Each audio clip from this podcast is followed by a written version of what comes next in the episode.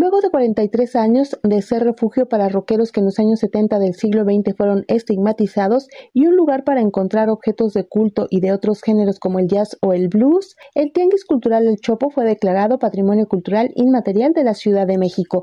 En el acto protocolario el viernes pasado, César Sala, secretario de Cultura de esta asociación, habló de su permanencia. 43 años de resistencia, de lucha, problemáticas encuentros, mucha música, eh, avatares y el compromiso que tenemos como algo que hacemos sábado a sábado, redoblar los esfuerzos para mantener el espacio de Tianguis Cultural del Chopo como una alternativa más para la Ciudad de México y la gente que nos favorece.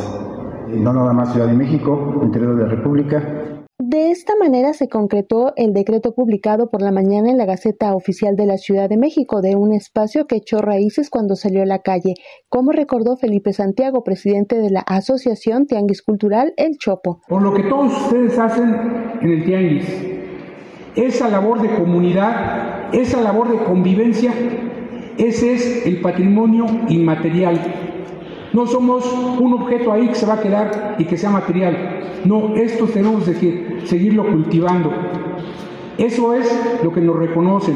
El trato que cada uno de todos ustedes y que seguirá dándole a la gente y que seguirá generándose entre los compañeros, ese es lo que reconocen. Primer y único tianguis independiente callejero de la ciudad donde se intercambian y adquieren discos y playeras aseguró la secretaria de Cultura de esta capital, Claudia Curiel de Icaza. Para Radio Educación, Alejandra Leal Miranda.